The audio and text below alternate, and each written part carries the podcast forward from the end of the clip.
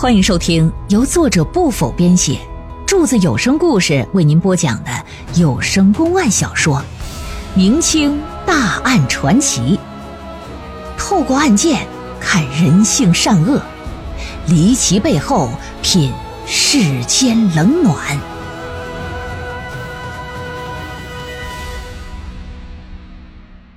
彭公案之石灰杀人第三回。这老杨啊，在前院没听着夫人的喊叫，小六子在东厢房离得近就听见了，慌里慌张就跑到正房，说：“夫人怎么了？怎么了？不好了，老爷死了！昨天晚上到底发生什么了？”小六子一听，我得干嘛？我这我我赶紧的，别愣着，赶紧去找郎中，然后马上到县衙报官。心说先找个郎中看看还有没有抢救的必要啊。小六子一溜火线的就跑了，前世把儿子就给拽到院子里了，说：“宝来呀，你和娘说，昨天晚上发生什么事了？你都看到什么，听到什么了？”那宝来才九岁，挠了挠脑袋，嗯，说：“娘啊，嗯，我昨天晚上我困得厉害，嗯，想要睡觉的时候，嗯，玉田哥给我叫到正房，啊，刘玉田昨晚在咱家。”嗯嗯，还有那账房的掌柜王先生，嗯，昨天不是过节吗？听说您没在家，又给仆人放了假，他俩就过来找爹喝酒，陪爹过节。嗯，玉田哥叫我，嗯，说爹说的，让我晚上跟他一起睡，我就去了正房了。玉田哥和王先生就走了。我进屋的时候，看到我爹已经醉了，在床上躺着，还让我给他倒水。我给他倒了一杯水，嗯，然后就上床睡觉了。那之后呢？有没有再发生什么事儿？嗯嗯，没有，嗯，没有了。那这么一说，孙德兴昨晚睡觉之前应该还是活着的，只是醉酒而已。那难道说是夜里突发什么疾病死了？前世跟他在一起生活十几年呢？那对自己老爷们身体状况那非常了解，虽说已经到了天命之年，但身体情况非常好，平时头疼感冒这种小毛病都没有。另外，以往也没贪过酒，也没喝醉过呀。喝醉过那睡一宿觉，第二天就好了。所以说有点不相信自家老爷是突然病死的，他猜想昨晚呢很有可能发生啥了。若真是如此，那么谁会是凶手啊？就在他胡乱琢磨的时候，先是安庆府最好的郎中来了，之后紧接着安庆府所在的怀宁县知县带着五座衙役就也来了。郎中到这一看，孙德兴这人已经凉透了，无药可医了。前世就问说：“如果是得病死的，可能会是什么病呢？”郎中这左看右看，说：“这个夫人呐，这个不好判断呐。”之后是仵作，在验尸过后，除了发现孙德兴脸色微微呈黄白色之外，其他啥也没发现，身体上下没有任何的伤痕，也不像是什么得疾病死的。因此，对于孙德兴的死因，仵作也不好判断下定论了。这种情况。他也是第一回遇见，在这种情况之下，知县就让人呢说先把尸体搭走吧，之后就把昨夜晚间跟孙德兴一起喝酒的刘玉田和王永强给叫到县衙问话来。这一问呢，啥也没问出来，俩人都能证明昨天晚上离开孙家就再也没回来过。前世一看。衙门口不能调查清楚，那能行吗？我上告吧，一纸诉状又告到安庆府衙了。安庆府知府平时啊和这个孙德兴也有往来，对于他的突然死亡呢，从一开始就也挺关注。等他接手之后，把案子呀从头到尾的就梳理了一遍，可是也没什么头绪，也不知道谁是凶手。一时之间，孙德兴离奇死亡不仅成为一桩悬案，也成为安庆府百姓们关注的焦点和茶余饭后的谈资了。前世一看，啊，县衙门和这个府衙门两衙都查不出凶手是谁，就每天在家里呀和儿子以泪洗面。不过他心焦的呀，可不只是杀人凶手的问题，那还有家中产业经营的问题。平日里他根本不参与经营管理呀，对于各个店铺的情况也不了解。那刘玉田和王永强他们一个经营一个管账，他们对所有店铺的情况那是了若指掌。可是，在老爷死了之后，他们并没有向夫人汇报过各个店铺的情况和账目问题。夫人几次让人传话，叫他俩来家中。俩人也是推三阻四，找各种理由推脱搪塞。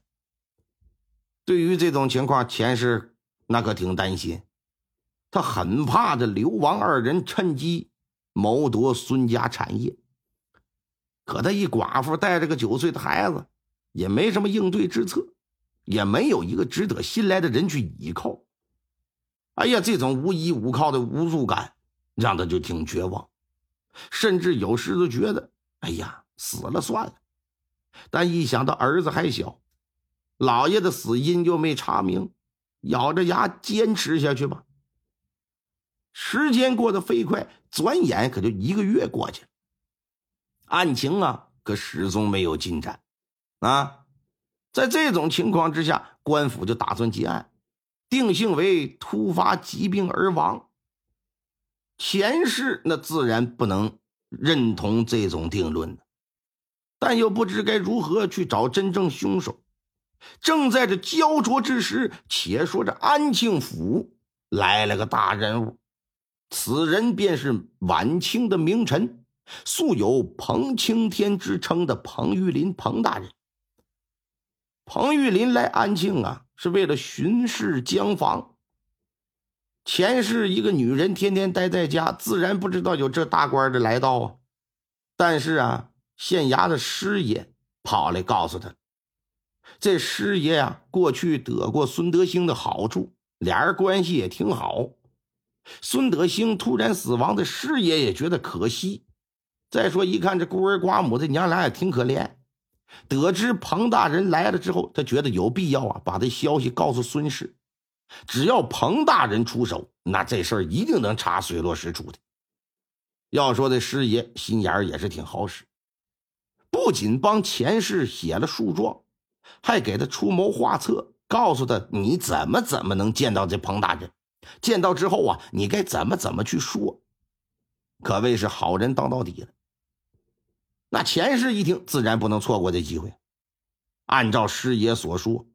在彭大人离开安庆府的那天，带着儿子当街就拦住大人的轿子，说：“大人呐，小女子丈夫离奇死亡，县衙两府都无法破案呐。听闻大人你断案如神，爱民如子，小女子斗胆请求大人为亡夫洗刷冤屈，抓住那真正的杀人凶手啊！”往街上这么一跪，状纸往头上那么一举，两旁护卫一看，上前就把这娘俩给架住了，想给他拖走。大人掀开轿帘住手，把他的状子拿过来。侍卫一看大人都发话了，赶紧的把状纸拿过来交给大人。大人打开这么一看，发现这案件呢，确实挺离奇，挺诡异。又看这孤儿寡母的，确实挺可怜，当下就决定，啊，我来接管此案吧。打道回府吧。到了安庆知府衙门，彭大老爷调阅了县府两衙的过去的啊案件审理的笔录和卷宗，发现别无二致，基本都一样。于是乎，这大人呢又去看了看孙德兴的尸体。由于当时天气呀越来越冷，哎，古代又做了一些仵作方面的拿手的反腐处理，死了一个来月的孙德兴呢，依然是栩栩如生的。扒掉尸体上的衣服，大人查看查看尸体，发现确实除了脸色呈微弱的黄白色之外，全身没有任何一处伤痕。可是看着看着，大人突然眼前一亮，像是想起了什么。此时，安庆知府在一旁就说：“ 那个彭大人，先前卑职为了调查此案，先后找来三个仵作验尸啊，可是他们看了之后，全都说不出死因，还说洗冤录上也不曾记载过这类情况，所以只能建议。”判定为暴病而亡啊！嗯，孙德兴之死绝不是突发疾病，而是蓄意谋杀，只是方法非常隐秘高明罢了。啊啊啊！莫非莫非大人已经知道他是如何被害？当然，如果本官没有猜错的话。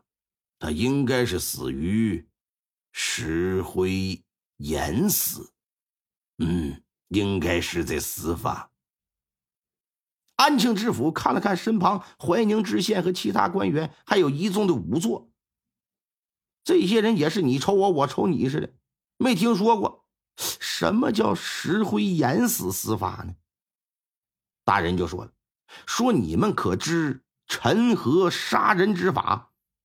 一个仵作就上前一拱手说：“小人知道，所谓沉河呀，就是把人投入到江河之中淹死。无论一个人是否会游泳，哎，只要你把他身上绑上一块大石头，沉到水底儿，为了呼吸，那鼻子、嘴巴自然的、不由自主的在水底就得大口大口的吸水水呢直接灌到肺部，哎，呼吸受阻之后，在极短的时间之内。”吸入内脏的水呀，会从口腔、鼻部等往出呛。由于手脚被绑着，在水底无法挣脱，因此会导致越挣扎越下沉。随着身体不断下沉，整个人呢会渐渐丧失意识，最终呢沉入水底。